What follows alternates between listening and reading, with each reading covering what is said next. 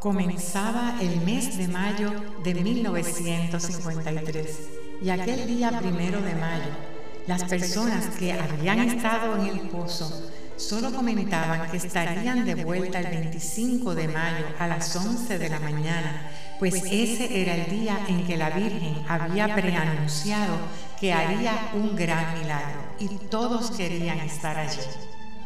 Por otra parte, muchos reporteros se acercaban a la maestra Josefa Ríos para recibir de ella, la única adulta a cargo como tal de los niños, todo lo que allí había ocurrido. Ella le confirmaba todos los detalles del relato de los niños en relación con la aparición de la Virgen en las cercanías del pozo, cerca de la escuelita. Además, la maestra contaba cómo los niños, cuando se acercaban las 11 de la mañana, comenzaba ella a ver en ellos cierta inquietud, mirando por la puerta de la escuelita hacia afuera, en espera de la Virgen. Y a las 11 en punto de la mañana se ponían los tres de pies a la misma vez y anunciaban, por ahí viene la Virgen, por ahí viene la Virgen. La Virgen como Madre bondadosa Día tras día escuchaba los ruegos de aquellos que le llevaban para curar y sanar. Todos los días ocurrían muchos milagros. Ciegos que volvían a ver, niños impedidos, muchos compadecimientos de polio que soltaban sus muletas y caminaban, personas que padecían del corazón y de tantas y tantas otras condiciones quedaban sanados cuando se pasaban el agua del pozo por las partes de su cuerpo afectadas.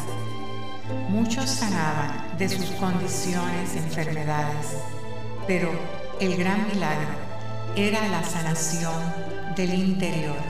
Tantos y tantos llegaban allí sin fe, sin querer conocer de Dios y salían cambiados, llenos de paz y con un deseo muy grande de volver sus rostros a Dios.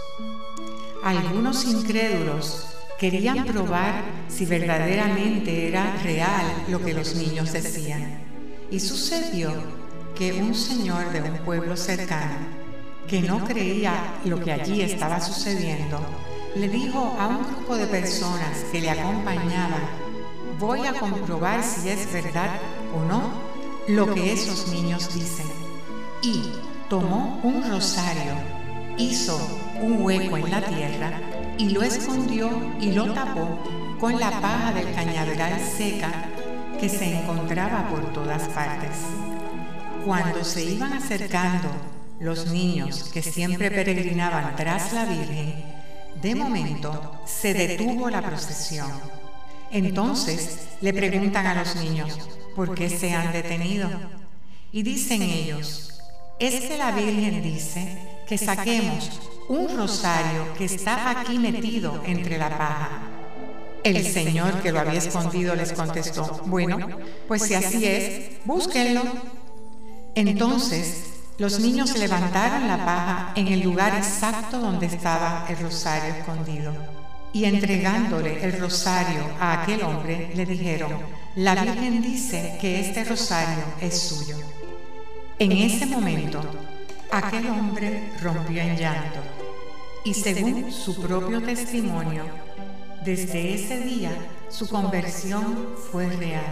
No solo comenzó a rezar el rosario todos los días, sino que asimismo asistió a misa cada día hasta el día de su muerte. En otro momento, un hombre se acercó al pozo. Le dice a la más pequeña de las niñas, Oye niña, ¿tú ves a la Virgen? Y la niña le contestó, sí, usted no la ve, ahí está.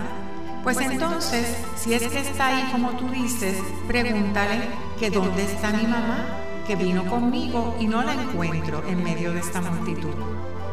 La niñita fue donde la Virgen y luego vino a donde aquel señor y le dice, Padre, dice la Virgen que su mamá hace tiempo que murió y está en el cielo entonces, aquel señor que realmente era un sacerdote que había llegado de incógnito hasta el lugar, abrazó a la niña, pues realmente hacía 10 años que su madre había fallecido.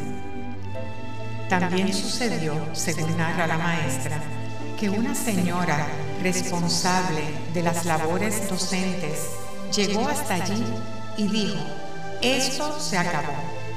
Voy a terminar la mentira de estos niños. Y si es verdad como ellos dicen, que la Virgen está sentada en esa silla, ahí me sentaré yo. Y les probaré a todos que ahí no está ninguna Virgen, como ellos dicen. Entonces, según muchos también dan testimonio, que cuando esa señora trató de acercarse para sentarse en la silla, cayó hacia atrás y de allí se la llevaron al hospital. La Virgen permitió este suceso para demostrarnos que el mundo sobrenatural es totalmente incompatible con el mundo del pecado y que no podemos nunca desafiar a Dios. No podemos caer en la inconsciencia y en la indiferencia en que caen muchos que se olvidan de Dios, que creen que todo lo saben, que todo lo pueden resolver por sí mismos, sin contar para nada con el poder de Dios.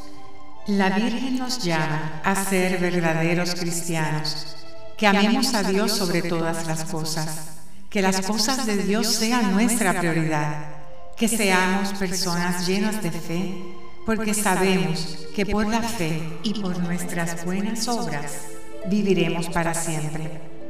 Este suceso también nos enseña que si queremos acercarnos a la Santísima Virgen María, tenemos que estar en la gracia de Dios y tenemos que tratarla con mucho respeto, con mucha reverencia y sobre todo con gran devoción y amor, pues es ella, nada más y nada menos, que la reina y madre de todo lo creado. Por eso le decimos, Virgen del Rosario del Pozo, tú que eres hija del Padre, ruega por nosotros. Purísima Virgen de Luz, tú que eres Madre del Hijo, ruega por nosotros. Madre del verdadero camino hacia el Padre, tú que eres María, Esposa purísima de Dios Espíritu Santo, ruega por nosotros. Amén.